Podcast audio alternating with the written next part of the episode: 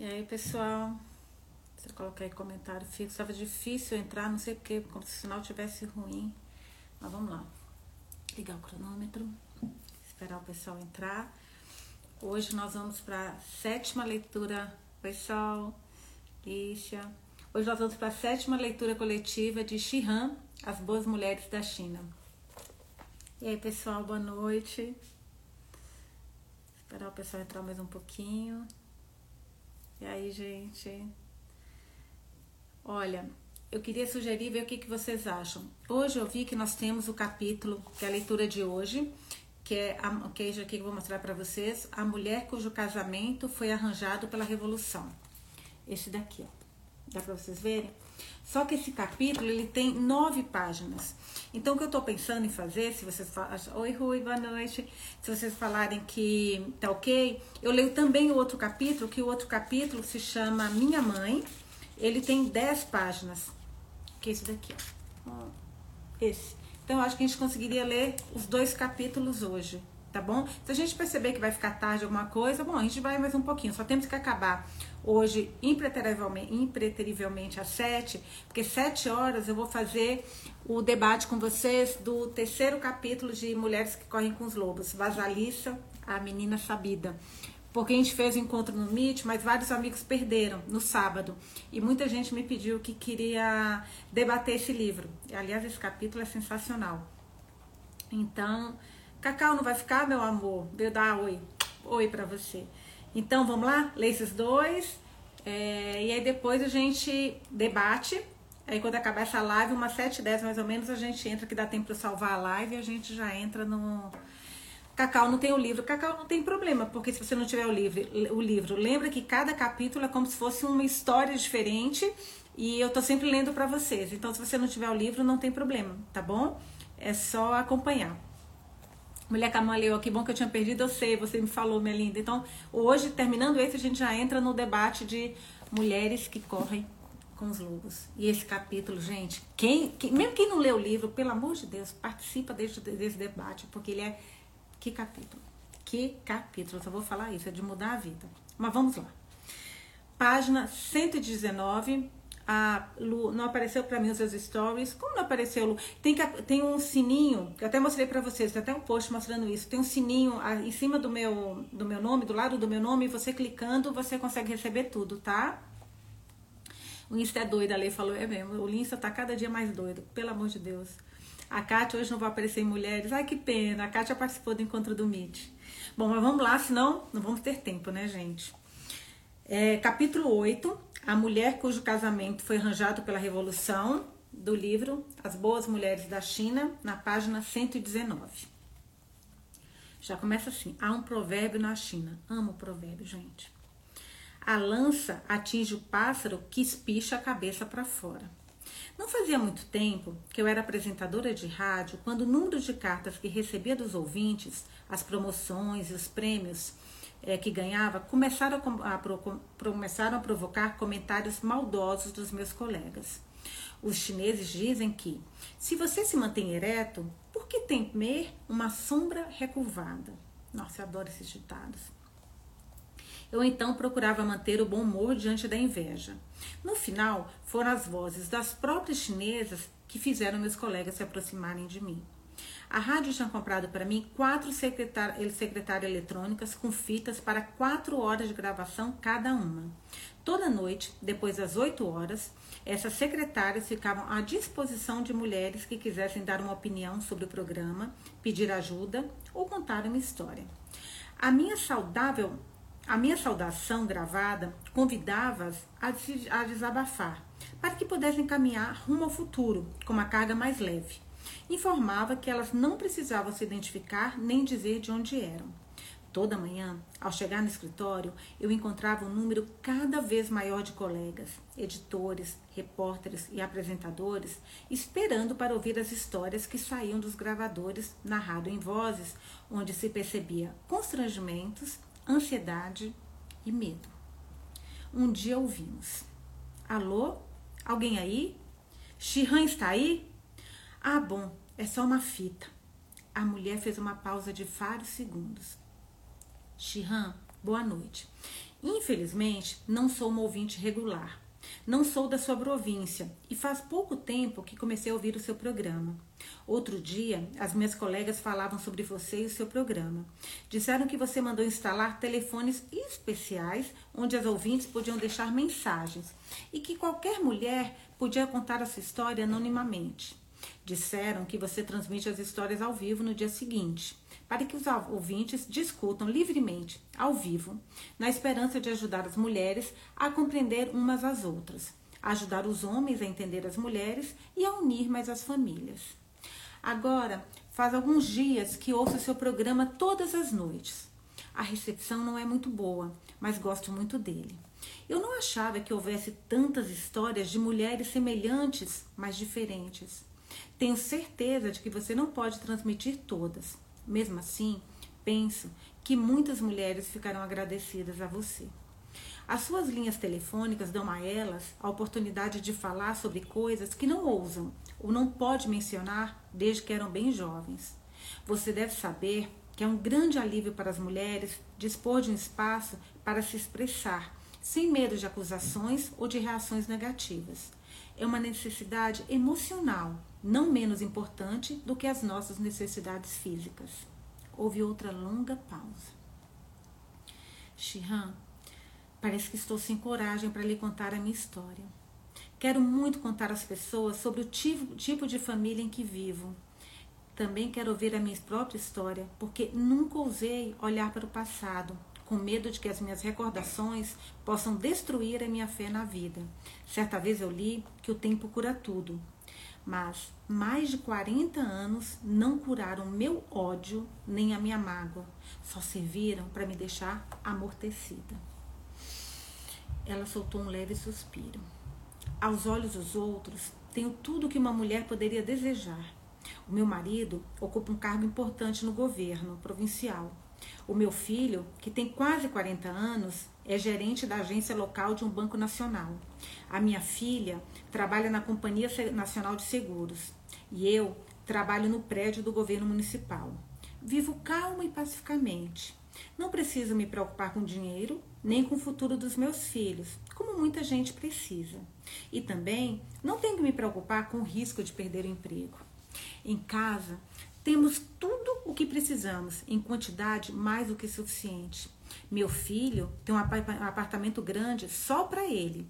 E a minha filha, que diz por princípio não vai se casar, mora conosco. Nós três moramos num apartamento, apartamento grande, de quase 200 metros quadrados, com móveis de estilo e os aparelhos elétricos mais modernos. Até o vaso sanitário e o assento do vaso são importados. Quase todo dia vem alguém fazer a limpeza e trazer flores secas, frescas.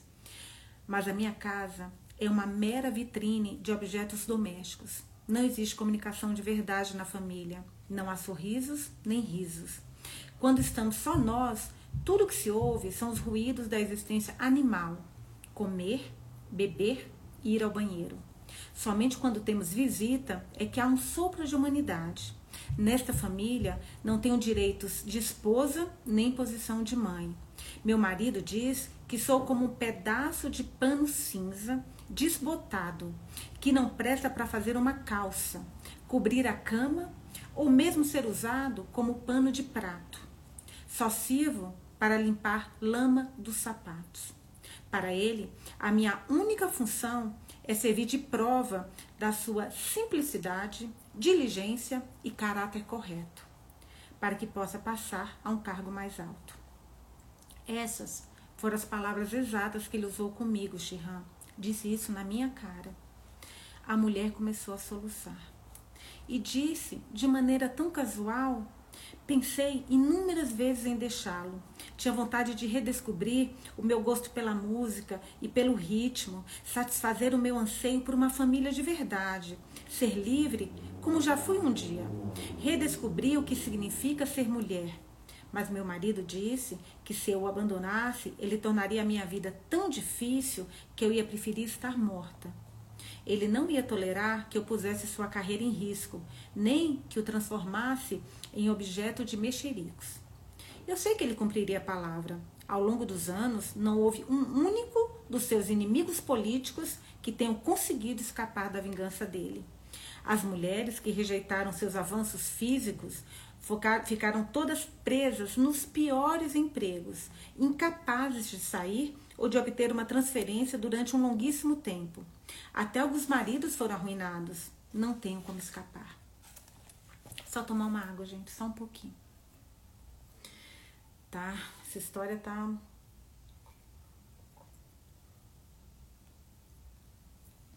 E o pior é saber que isso realmente é real, né? Assim, isso aconteceu, ela recebeu esse, essa carta. E se tá aqui, é porque ela foi atrás. E confirmou. Continuando. Você pode se perguntar por que acha que não tenho a posição de mãe? As crianças foram tiradas de mim logo depois de nascer e enviadas para uma creche do exército, porque o partido achou que elas poderiam afetar o trabalho do pai, o comandante, entre aspas. Naquela época acontecia o mesmo com os filhos da maioria dos soldados.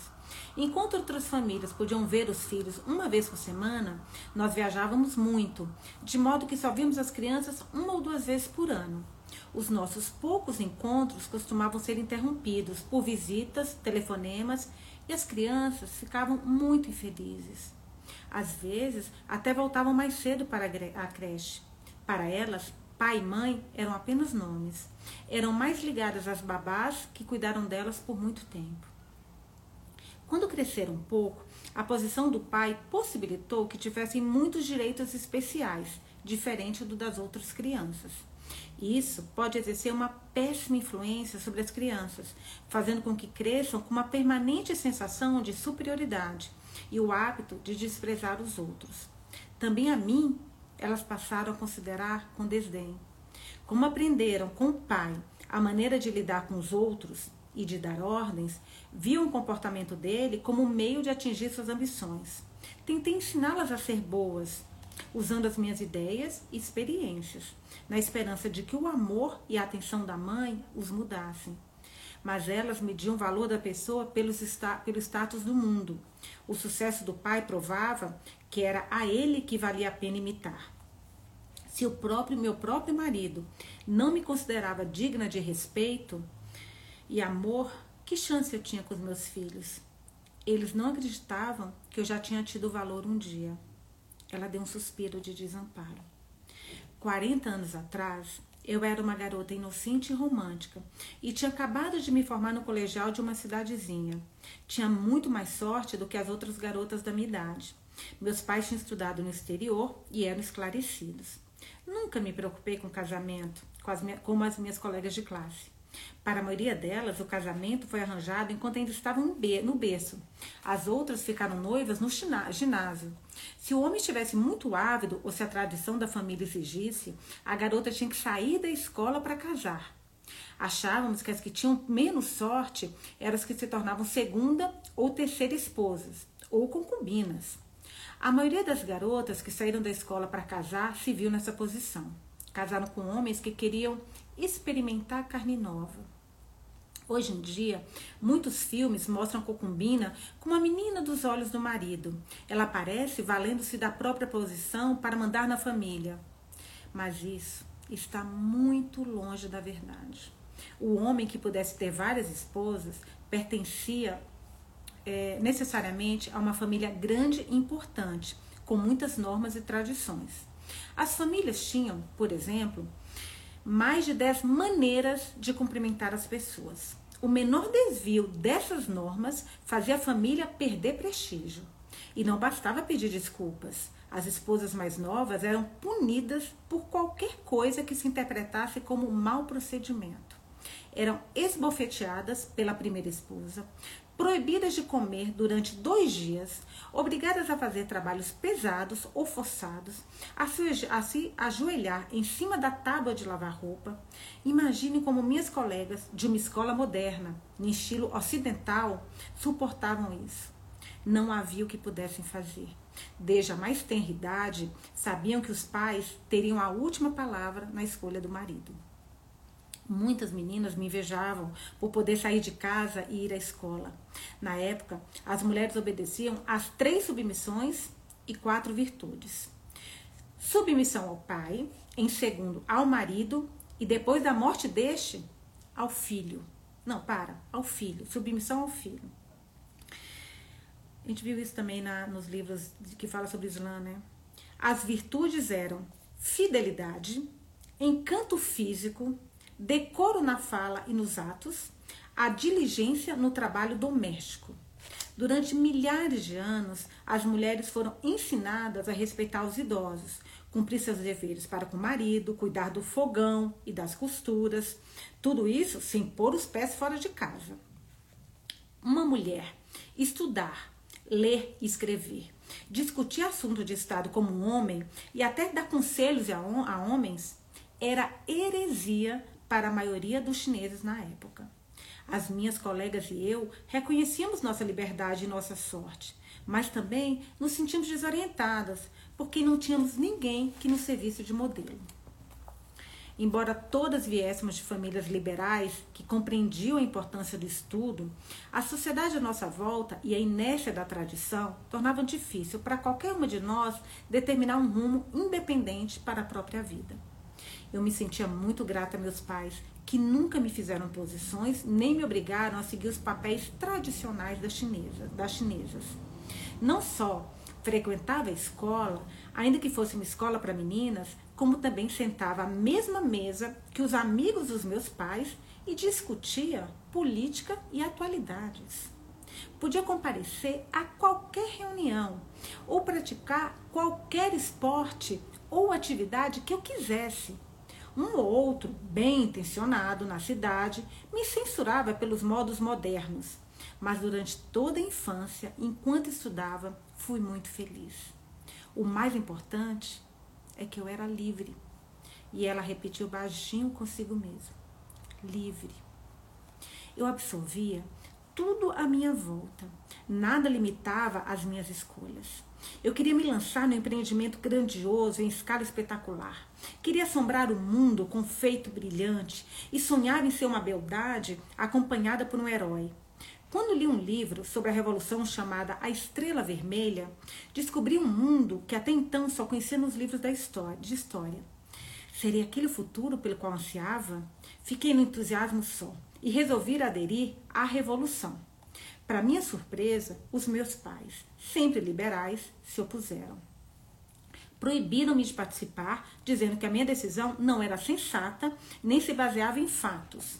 Disseram que ideias imaturas levariam a arrependimento e amargura.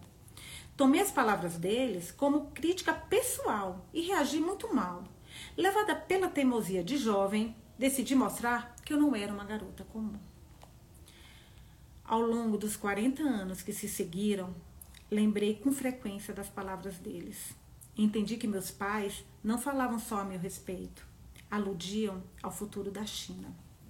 Uma noite, em meados do verão, enfiei numa mala as minhas duas mudas de roupa e alguns livros e abandonei a minha família feliz e tranquila, exatamente como uma heroína de romance. Ainda hoje eu lembro que ao atravessar o portão, pensei: pai, mãe, desculpem, mas estou decidida a fazer com que escreva o meu respeito em livros e a tornar vocês orgulhosos de mim. Mais tarde, os meus pais viram de fato o meu nome em muitos livros e reportagens, mas somente como a de uma esposa, nada mais. Não sei porquê, mas minha mãe sempre me perguntava se eu era feliz. Ela morreu e eu nunca respondi diretamente essa pergunta. Eu não sabia como responder. Ainda acho, ainda assim eu acho que ela sabia a resposta.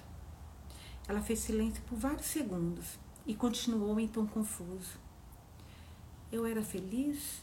murmurou consigo. O que é a felicidade? Eu sou feliz? Eu estava muito feliz logo que cheguei à área libertada pelo, liberada pelo partido. Era tudo novo e estranho. Nos campos não se distinguia entre camponeses e soldados. Nos desfiles, a guarda civil ficava lado a lado com soldados. Homens e mulheres usavam as mesmas roupas e faziam as mesmas coisas. Os líderes não se distinguiam por símbolos de patente. Todo mundo falava sobre o futuro na China. Todo dia havia críticas e condenações ao antigo sistema. O tempo todo chegavam notícias de feridos e mortos em combate. Nessa atmosfera, as estudantes eram tratadas como princesas, valorizadas pela leveza do espírito e pela beleza. Os homens que espravejavam e combatiam ferozmente no campo de batalha, ao nosso lado nas aulas, eram dóceis como cordeiros. Passei só três meses na área libertada.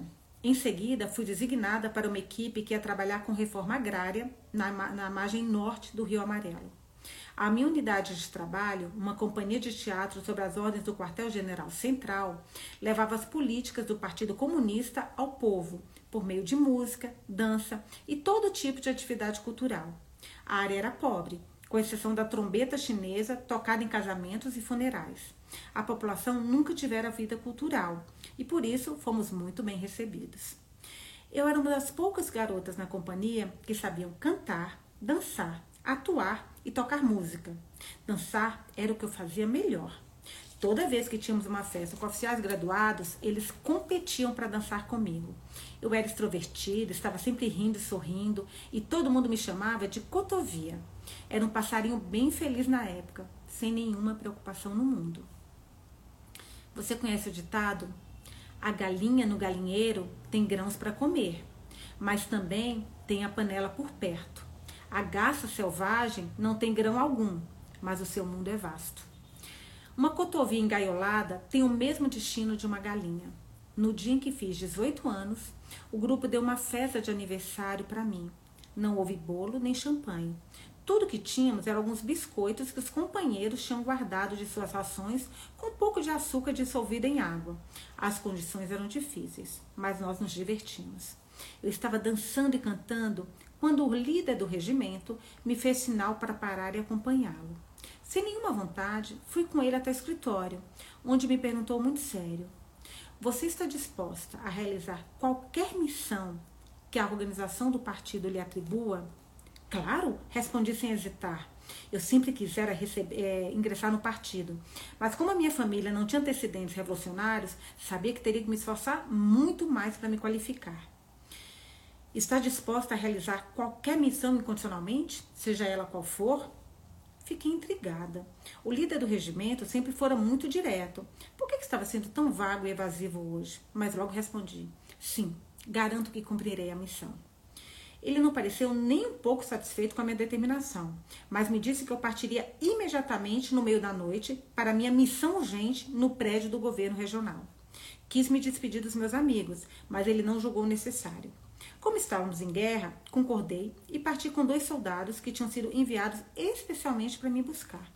Eles não abriram a boca durante as duas horas do trajeto e eu, obedecendo às normas, não pude fazer nenhuma pergunta.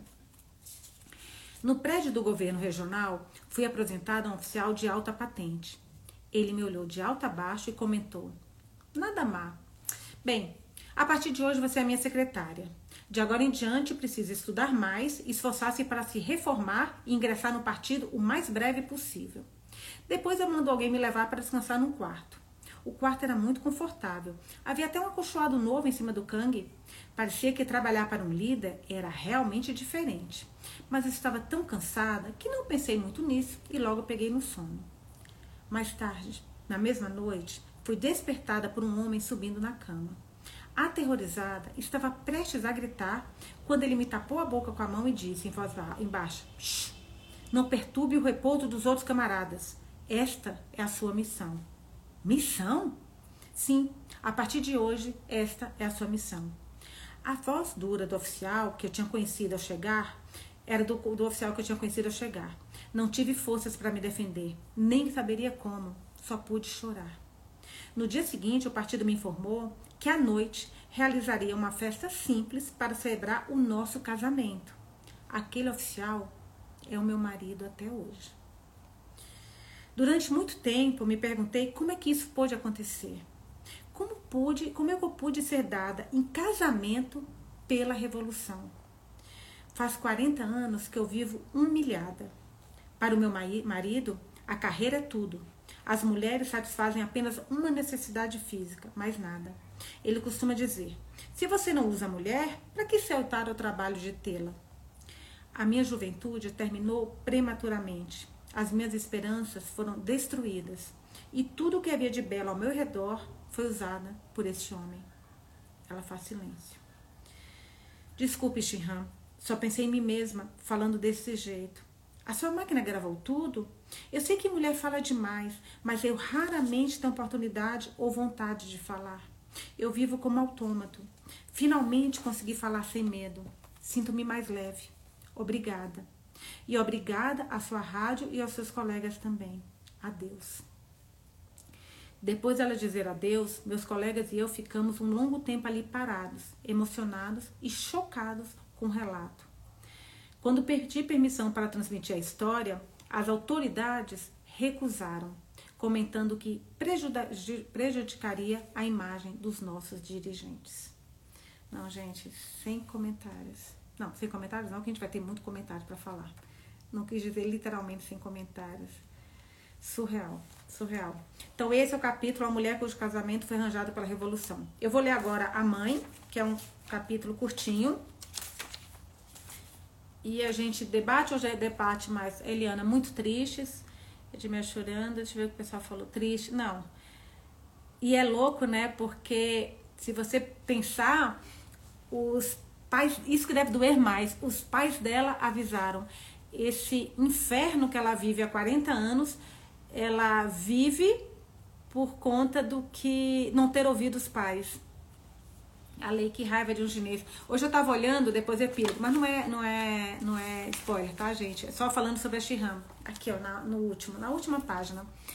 E achei curioso, vou até ler para vocês, porque é bem curtinho, um parágrafo. Olha, Shihan nasceu em Pequim em 1958, trabalhou em Nanquim até 1997 quando a impossibilidade de publicar na China o seu relato, que é esse livro, As Boas Mulheres da China, a obrigou a se mudar para Londres com o filho. Além das Boas Mulheres da China, seu primeiro livro, a Companhia das Letras publicou Enterro Celestial, O que os chineses não comem, Testemunhas da China, As Filhas Sem Nome e Mensagem de uma Mãe Chinesa Desconhecida. Então ela teve que sair da China para conseguir escrever esse livro. O triste é pensar que ainda hoje tem homens que pensam assim, Manuela escreveu. E o pior, Manu, é que, na verdade, provavelmente essa mulher continua com esse homem, continua vivendo essa mesma vida, tudo igual. Não deve ter mudado absolutamente nada, porque esse livro é muito recente. É, então, é, é, complicado você pensar que isso não é que ela está contando uma coisa que aconteceu. Não, isso provavelmente ela está vivendo a mesma vida até hoje. A Vanessa, são muitos casos de violência sexual na China. Nunca imaginei que fosse tanto. Que triste. Você vê, Van, agora que ela, quando ela abriu a rádio para todo mundo se manifestar, é, como chegou, chegaram depoimentos, né? A China, ela é muito anti, antiga, ela é muito retrógrada ainda. Ela ainda tem tradições muito, muito arcaicas e as mulheres como tipo na Idade Média, né, elas se viam para ser usadas. É o que a gente mais vê isso nos depoimentos. A Kátia disse que ia falar história recente. Exatamente. A D, difícil de acreditar como elas aguentam. Não, o que mais me doeu é pensar que, na verdade, gente, os pais avisaram. Tipo assim, ela está nesse, nessa vida porque não é que ela quis. Vou arrumar aqui que tá torto, peraí. Não é que ela quis. Na verdade, não é que ela, que ela, que ela foi obrigada, como as outras histórias. Foi uma. Tudo bem, ela não sabia o que ia acontecer. Mas foi uma escolha dela né? Uma escolha de uma adolescente. E quando você é adolescente, você tem é, ideais, né? Porque é isso que ela teve. Ela tinha ideais de lutar, ela queria aparecer nos livros, que nem os romances que ela lia. É... Então, assim, você vê uma menina, uma garota idealista querendo lutar pelo país e que de repente o governo, o partido, né, como eles chamam, a usou para pra... como uma esposa, já que ela tinha cultura, tinha, enfim, conhecimento para fazer isso o comunismo. A Kátia, só sabemos que consegue passar pelas censuras ou pelas fronteiras do país. Então, Kátia, é isso que é mais louco, porque quem está na China, dentro da China, provavelmente nem, não sei nem se tem acesso a esse livro. Então, assim, lá é muito fechado. Então, você não sabe nem o que, que acontece, né? É, às vezes um erro da adolescência que carrega pela vida toda. A lei escreveu. Exatamente isso, lei. Um, um erro que ela cometeu na, quando criança e que ela tem que carregar. Gente, ela não pode ter acesso aos filhos. Ela tentou dar amor aos filhos e não, os filhos são como o pai. É muito triste. A Débora, sonhadora, idealista e ingênua. Exatamente. Débora, você mudou a foto, adorei. Agora que eu vi. É, e a gente não sabe a, a o que acontece lá e nem eles. Exatamente.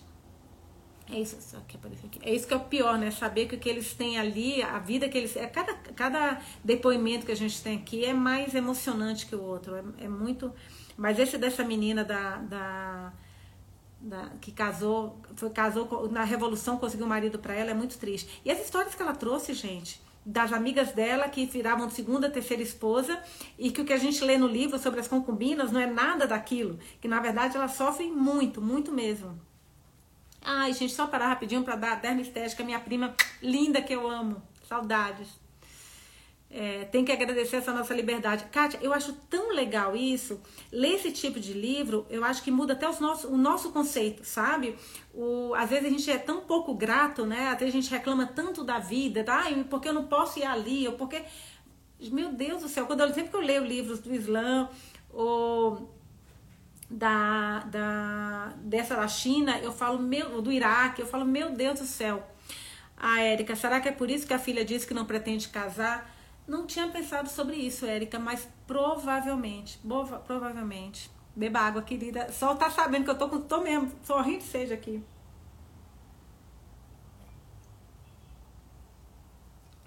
A Débora, Débora, e olha que ainda vivemos uma realidade machista. É, mas isso é absurdo, exatamente. Então, apesar de a gente viver uma realidade machista, e você tem razão, mas aqui a gente ainda briga, né? Luta. Então, assim, uma mulher pode, que nem no livro Mulheres que Correm com os Lobos, a gente vai falar sobre isso hoje. Ela pode ser boazinha, fofinha, ou se ela quiser, ela pode, minha filha, fazer um inferno, um escarcel, e esse homem vai se dar mal. O problema é que se ela fizer um, um escarcel e brigar na China, ela é que vai se dar mal, e não o homem. Isso que é o pior. Esse que é triste. Por falar, mas não é, é verdade. Gente, é, eu vou ler o segundo capítulo e depois a gente debate tudo. O que, que, vocês acham? A Érica. Estudei com algumas chinesas na Inglaterra. Elas não escolhiam o que estudava. Elas eram enviadas segundo a necessidade do governo. Meu Deus do céu. Olha isso é absurdo, gente. Isso eu não sabia, não tinha ideia. A Fafi, Patchwork é, Faf, uma coisa positiva é que algumas pessoas é, conseguem sair do país e ficar livre dessa opressão. É verdade. Eu vejo muitas mulheres machistas. A Erika falou, oh, gente, isso é o pior, né? Não, isso para mim é o pior. Isso me mata, nem me fala disso. A lei, porque na China não sou nada, tadinhas. A Débora. Quando conheço essas histórias, vejo que nossa realidade é a fichinha. Exatamente. A Faf, caso da Shihan, que foi embora do país. Então, a Shihan, ela foi embora para conseguir escrever esse livro. Essa, a gente só, só tá sabendo desse capítulo aqui, né, da mulher que foi casou na que arrumou marido na revolução, porque ela ela saiu da China. Porque se ela estivesse na China, esse livro jamais teria sido lançado. Eles não deixaram ela nem mesmo ler a carta, o depoimento da mulher na, na, ao vivo. Não deixaram. Por isso tanta gente vai embora de lá, a Lu falou, é verdade. E essas eram, olha, a Erika está falando que essas meninas que foram, foram estudar na Inglaterra e o partido, né, o país que escolhia a matéria que elas iam estudar, ainda eram consideradas, entre aspas, fecha aspas, livres. Pelo amor de Deus. É, não sei como destruíram o livro. Então, mas ela lembra que ela começou no primeiro capítulo, Lei, ela estava falando que ela foi assaltada e ela começou a brigar com o assaltante e o, o, o, policial até falou, como é que você tá brigando? O que, que tinha dentro dessa bolsa? Meu, o, policial, o assaltante tinha 1,95m. E aí ela falou, tá o meu manuscrito aí, que era todas essas histórias.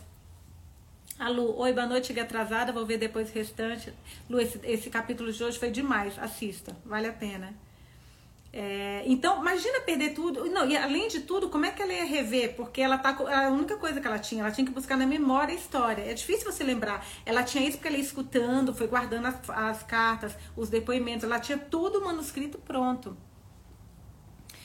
É, a Manu tá falando, mas aqui no Brasil tivemos uma história recente de que nem sempre podemos botar fogo no mundo. Qual história, Manu? Não me lembro, passa aqui.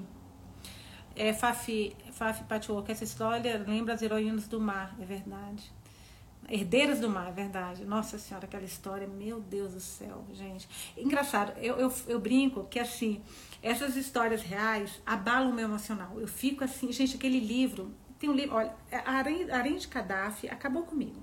De Cadáver, já falei com vocês que assim, às vezes eu tô dormindo à noite, vem, vem, vem flashes assim, com cenas do livro, que é muito, muito pesado. Que eu seja a última que ganhou o Nobel de 1918, da Nadia Murad, é um livro, ela é iraquiana, é uma história, e ainda tem um trecho lá do livro que fala sobre os médicos da fronteira. Então, assim, meu Deus, gente, vários momentos eu, eu vejo flashes também. Então, assim, histórias reais como esse, como que seja o último, várias outras, a bala ou herdeiro, Herdeiros do Mar não é uma história real, mas o fundo é, né? A história é ficção, mas o romance histórico. Tudo aquilo que aconteceu ali realmente é, aconteceu na realidade. Abala o meu emocional, mas, gente, eu adoro.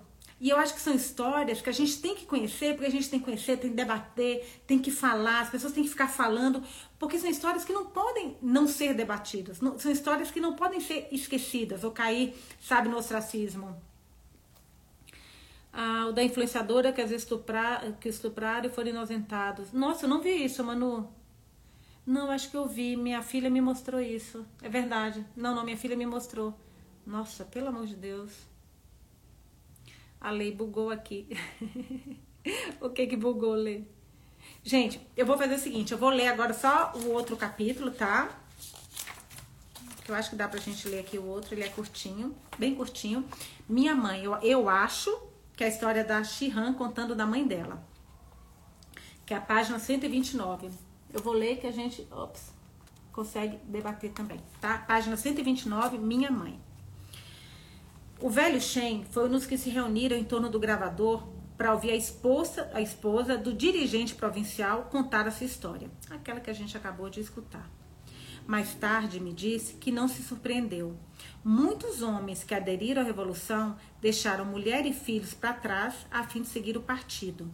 Quando atingiram posições graduadas, o partido lhes deu uma nova esposa, porque a primeira ficara retida em áreas ocupadas pelos inimigos a maioria, a forma como o juiz falou com ela foi humilhante, a Débora falou. Eu vou, eu vou atrás mais dos detalhes. Minha filha me mostrou essa história, mas eu não, não li tudo. Não, não acompanhei tanto, eu vi meio por cima. A Rê, por conta das LCs, estou conhecendo esse mundo terrível. Eu acho, inter... eu acho que a gente precisa conhecer, sabe? Não pode deixar morrer essas histórias. A gente tem que debater. Aí, continuando o que o Shen falou, que é o, que é o cara mais velho da rádio, né? A maioria das novas esposas eram estudantes que acreditavam fervorosamente no Partido Comunista e idolatravam os homens de fuzil no ombro. Muitas vinham de famílias abastadas e todas eram cultas. Eram completamente diferentes das primeiras esposas, que eram sobretudo camponesas. O refinamento delas estimulava nos oficiais o desejo por novidade, e a sua instrução as tornava boas professoras e oficiais de Estado Maior. Em 1950, depois que o Partido Comunista assumiu o controle sobre a maior parte da China, o novo governo se viu diante do problema de decidir o que fazer com a primeira esposa dos seus líderes. Muitas delas, casadas com homens que agora ocupavam altos cargos, foram para Pequim com os filhos, na esperança de encontrar o marido. O governo estava promovendo a liberação das mulheres, uhum. a igualdade sexual e a monogamia, de moto que topou com, com dilema. Os funcionários tinham constituído nova família com as novas esposas. Que esposa e que filhos seriam repudiados? E quais seriam conservados? Não havia lei alguma em que se baseara uma decisão. No que dizia, dizia respeito a qual das famílias beneficiaria a carreira e a posição dos homens na sociedade, a escolha era óbvia. Mas eles não sabiam o que dizer às primeiras esposas que tinham suportado anos de privação por eles.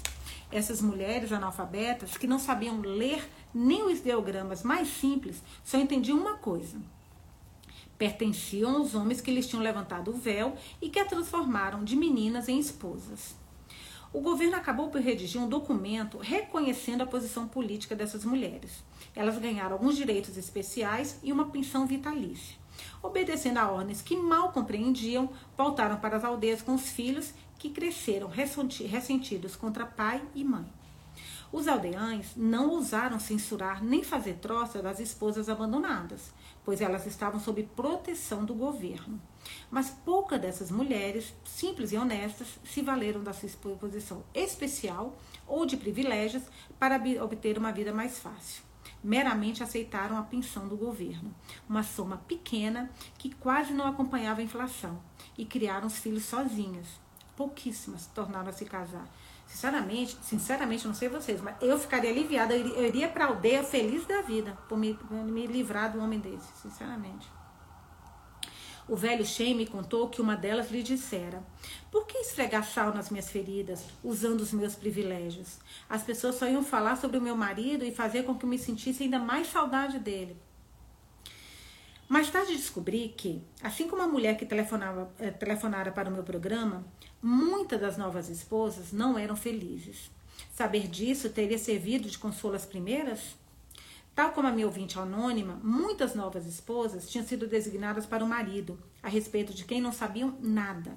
A educação, a cultura, o refinamento e o romantismo ocidental que adquiriram em escolas progressistas que frequentaram tinham atraído o marido de início, mas acabaram por ser consideradas inaceitáveis. Os maridos tinham crescido nos campos e em meio à brutalidade da guerra. Tinham sido ensinados pela geração mais velha que a mulher deve ser controlada e trancada em casa. A lacuna entre a expectativa do marido e a das novas esposas foi espreitada pela submissão delas.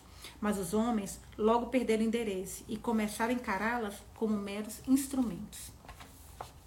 Quando visitei meus pais no fim de semana, comentei com minha mãe que achava difícil distinguir entre a vida no casamento emocionalmente estéril e a vida numa prisão. A minha mãe retrucou sem pensar: Quantas pessoas na China se casam por amor? Perguntei porque disse isso, mas ela encontrou um pre... perguntei porque disse isso, mas ela encontrou um pretexto e saiu da sala. Eu sabia que a minha mãe ouvia o meu programa de rádio quase todos os dias, mas raramente conversávamos sobre as nossas emoções. A vida toda eu tivera vontade de que ela me abraçasse. Nossa. Quando eu era criança, ela não me beijou nem me abraçou uma única vez. Isso é Shihan contando. Quando me tornei adulta, a reserva tradicional chinesa impedia essas manifestações de afeto. Entre 1945 e 1985, quando os deslocamentos pelo país se tornaram possíveis de novo, muitas famílias chinesas se dividiram. Não fomos exceção. E passei muito pouco tempo com os meus pais. Tinha muita vontade de saber mais sobre a minha mãe, a mulher que me dera a vida, que me deixara com inúmeras perguntas sobre as mulheres. A autoconfiança que eu estava adquirindo como jornalista me ajudou a juntar as partes do que eu sabia da sua história. Próximo parágrafo. Minha mãe vem de uma grande família capitalista em Nanquim, uma cidade fervilhante de vida, mas tranquila e harmoniosa, bem diferente da política Pequim, da comercial Xangai e da ruidosa Cantão. Sun Yat-sen, o fundador da China moderna, quis ser sepultado em Nanquim, em certa época o Kuomintang teve ali sua capital. Situada às margens do rio Yangtze, Tse, no sudoeste da China, no sudeste da China, ao pé da imponente montanha Xijin, a cidade tem lagos e áreas verdes.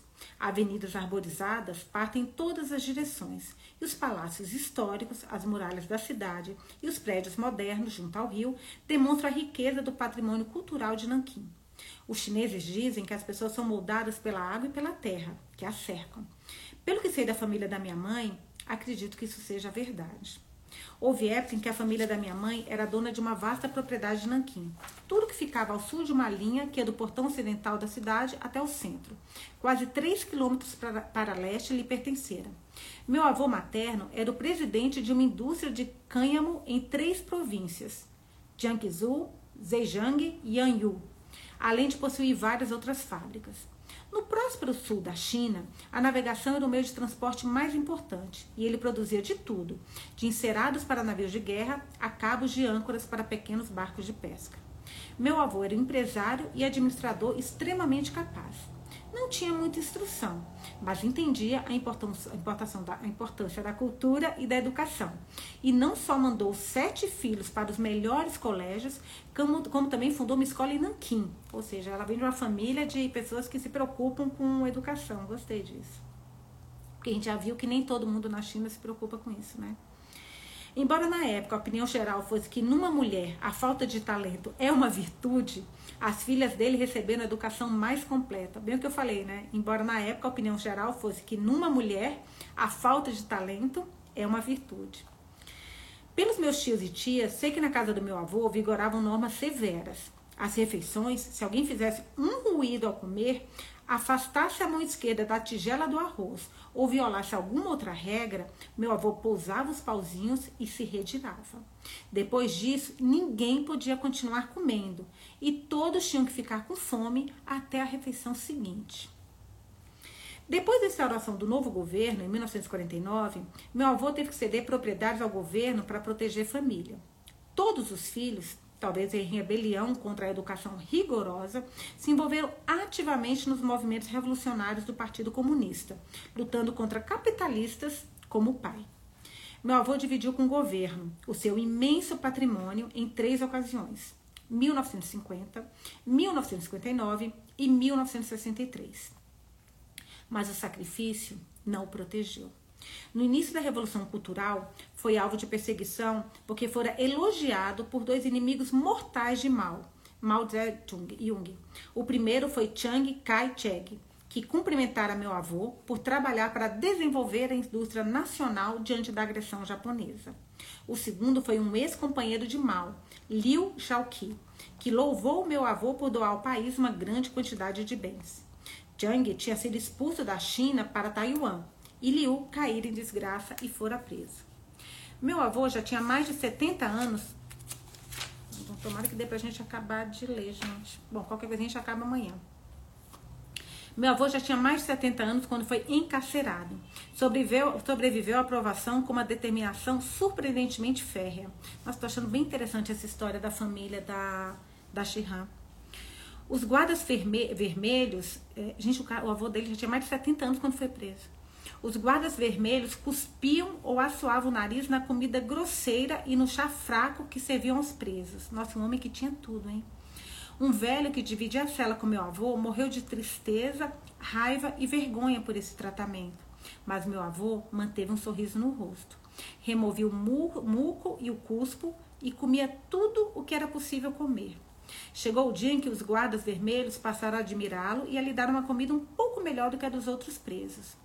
Quando meu avô foi libertado, ao fim da Revolução Cultural, um companheiro da prisão o convidou a comer uma especialidade de Nanquim, pato prensado no sal, para celebrar.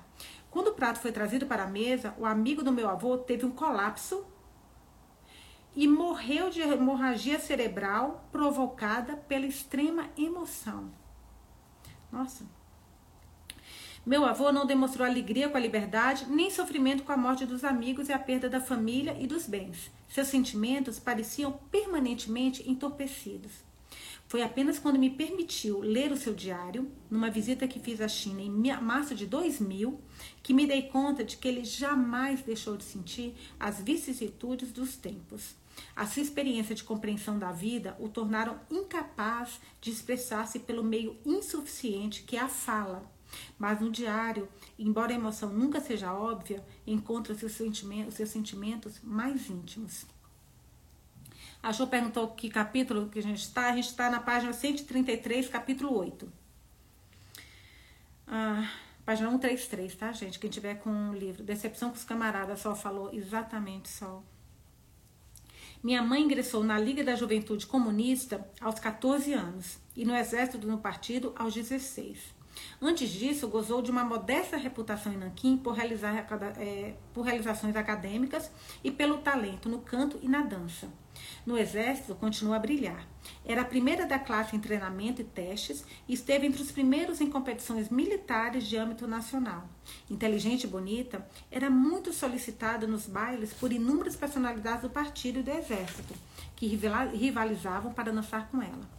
Anos mais tarde, diria que se sentia como uma Cinderela que calçara perfeitamente o sapatinho de cristal da revolução, que lhe realizava todos os sonhos.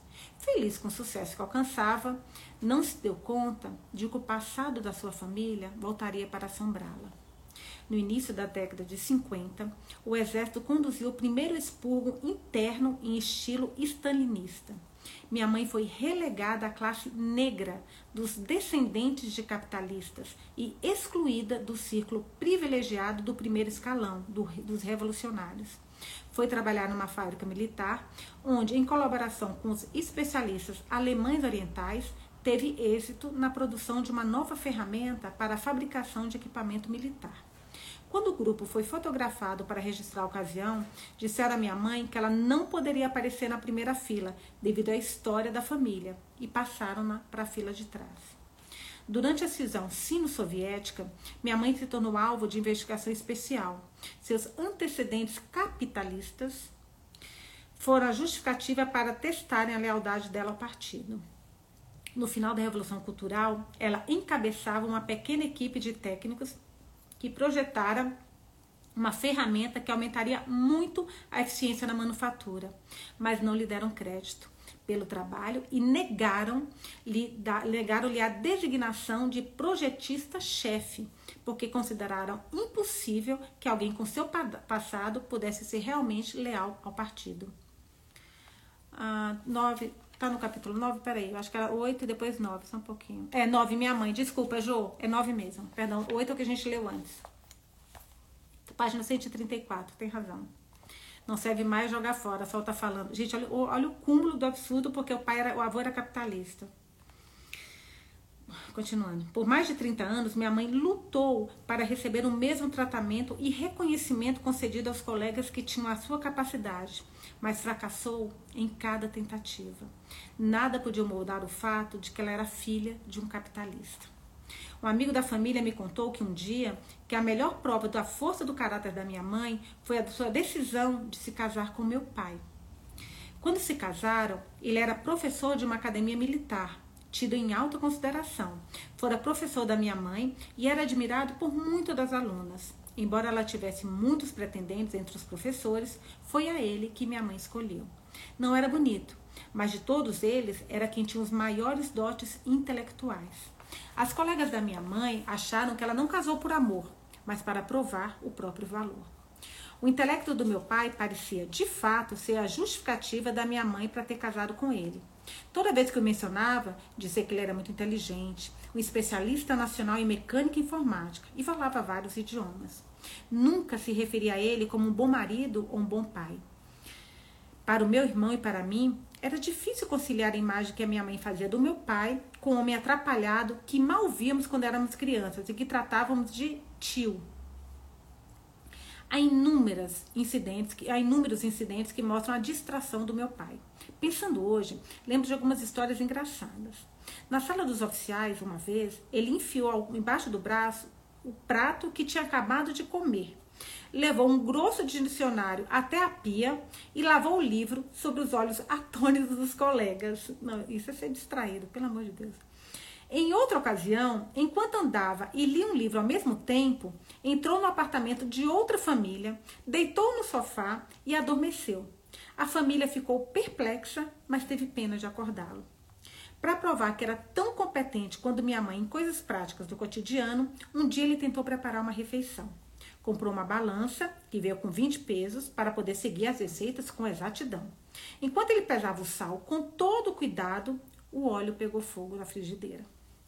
Minha mãe contou que um dia ele atravessou correndo a multidão na Praça da Paz Celestial para encontrá-la junto ao Memorial da Revolução Popular. Chegou contando todo animado que a sua unidade de trabalho tinha acabado de lhe dar duas garrafas de óleo de gergelim. Foi só levantar as mãos para mostrar o óleo que percebeu que tinha quebrado as garrafas no caminho e estava segurando um par de gargalos. É comum a solidariedade ser confundida com amor, encerrando, encerrando, as pessoas em casamentos infelizes. Muitos chineses que se casaram entre 1950 e 1980, gente, que é uma coisa que é bem atual, né? Caíram nesta armadilha, enfrentando movimentos políticos e dificuldades físicas, sentindo a pressão da tradição. Muitos homens e mulheres se casaram por solidariedade e talvez desejo, mas não por amor. Só depois de casar é que descobriram que, que o que lhes despertava compaixão, na verdade, os repelia, tornando a vida familiar emocionalmente estéril. Meus pais compartilhavam antecedentes negros capitalistas. Meu avô paterno trabalhou durante 35 anos para a empresa britânica GC, em Xangai. Portanto, a solidariedade deve ter desempenhado um papel no casamento deles. E creio que ao longo dos anos vieram a depender um do outro e até sentir afeto um pelo outro. Mas amavam-se? Eram felizes? Nunca me atrevi a perguntar para não remexer em anos de recordações infelizes, recordações de separações forçadas, de presídio e de uma família dividida. Outro parágrafo. Eu tinha um mês de idade quando me levaram para viver com a minha avó. No total, vivi menos de três anos com a minha mãe. Não sou capaz de me lembrar um único aniversário em que a família estivesse toda reunida.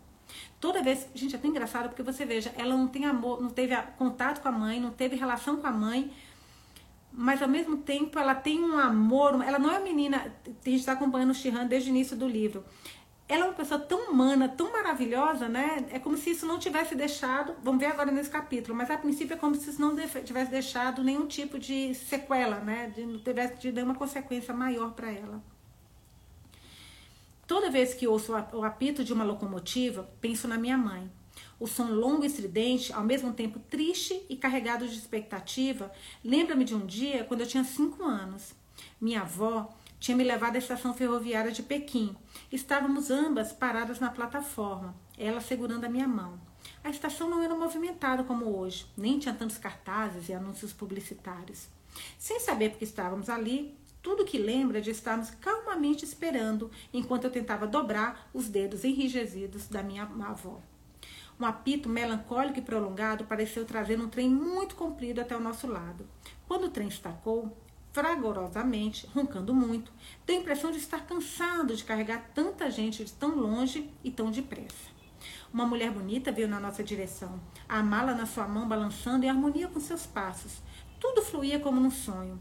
Minha avó pegou minha mão e apontou para a mulher, dizendo: Essa é sua mãe. Diga, mamãe, vamos. Titia, disse eu, tratando a mulher bonita da maneira como tratava todas as mulheres. Ela é sua mãe. Diga mamãe, não titia, corrigiu minha avó embaraçada. De olhos arregalados e em silêncio, fitei a mulher. Seus olhos se encheram de lágrimas, mas ela se forçou a dar um sorriso triste e cansado. Minha avó não tornou a insistir comigo e as duas ficaram paradas ali, imóveis. Essa cena nunca deixou de me voltar à memória.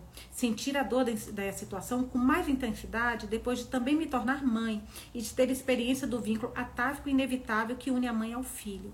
O que, que minha mãe poderia ter dito diante de uma filha que a chamava. Ai, gente, desculpa. É o, a leitura, me lembra da leitura coletiva do Mulheres Correm com os Lobos. Ela conseguia compreender a dor do outro porque era sofrida também. Nossa, Sol, adoro seus comentários, Sol. É verdade. Bela colocação. Ao longo dos anos, minha mãe teve que suprimir sua natureza feminina, competindo com homens e lutando com a mácula dos antecedentes familiares para ter sucesso na carreira e no partido. Sentiu que os filhos eram um fardo e que sua família lhe arruinara a vida. Ela, que um dia fora a princesa dos bailes do exército, mal prestava atenção à roupa que usava e à própria aparência. Uma vez telefonei para ela da Inglaterra, numa época em que estava achando particularmente difícil a vida, numa cultura estrangeira. Não se preocupe, disse ela. O mais importante é que você está tendo a oportunidade de descobrir o que é ser mulher. Fiquei perplexa. Já com mais de 60 anos, ela estava reconhecendo o fato de que havia suprimido uma parte importante de si mesma e estava comigo a não cometer o mesmo erro. Da segunda vez que voltei à China, depois de me mudar para a Inglaterra, admirei-me de vê-la de batom para receber o meu amigo britânico. Meu pai mal continha entusiasmo com esse toque de elegância. Fazia mais de 40 anos que ela não usava maquiagem. Fim desse capítulo dela explicando, mostrando um pouco da mãe dela. Amei, amei esses capítulos de hoje, gente. Amei demais. Só lembrando que amanhã, às 6 horas, nós vamos ler o capítulo 10, na página 138 a mulher que esperou 45 anos. Esse capítulo é lindo. Lindo, lindo, emocionante. Lindo. A história de um amor lindo demais. O que vocês acharam do capítulo de hoje? Gostaram? Eu amei os capítulos. A Lu amou também. Amei, amei demais. Achei incrível. Só que é, a gente vai ter que sair, porque eu vou ter que sair, salvar essa daqui pra gente voltar e quem quiser participar, a gente continua discutindo nos comentários, tá, gente? Se vocês quiserem, porque nós vamos entrar agora. Eu vou sair, vou salvar a live tudo direitinho. E nós vamos discutir agora o capítulo 3 de Mulheres que Correm com os Lobos. Perdi esse capítulo todo atendendo. Ai, Lei, mas tá salvo, minha amiga linda, minha filhinha linda, pode assistir. A Lei também amei esse capítulo. A Dê adora histórias de amor. É, é história de amor da China, hein, Dê? Você sabe que para aparecer lá tem que ter, mas é, é, é, é emocionante, é emocionante. Leitura linda, Deu para compreender o ser humano. Então, adorei, só isso mesmo. Deu para compreender o ser humano, o ser humano por trás da profissional. Foi muito legal entender um pouquinho quem é a Shihan, né? Não só pelo que a gente está vendo aqui, mas a história da vida da Shihan, os familiares, o avô. Nossa, não tinha nem ideia. A FAF, a gente sabe que a vida na China é muito difícil, mas a real estamos vendo nas leituras, exatamente. Por discussão de mulheres. Você não vai conseguir participar, Lu? A, a D, sei sim, você sabe que não é tudo assim, né? Gente, então, 60 minutos, vou ter que salvar aqui. Então, beijos. Vou só salvar em. Eu marquei 7 e 10. Então, 7 e 10 eu tô entrando de novo aqui, porque tem que pegar mais água pra gente poder voltar para o debate de mulheres. Até logo mais. Beijos.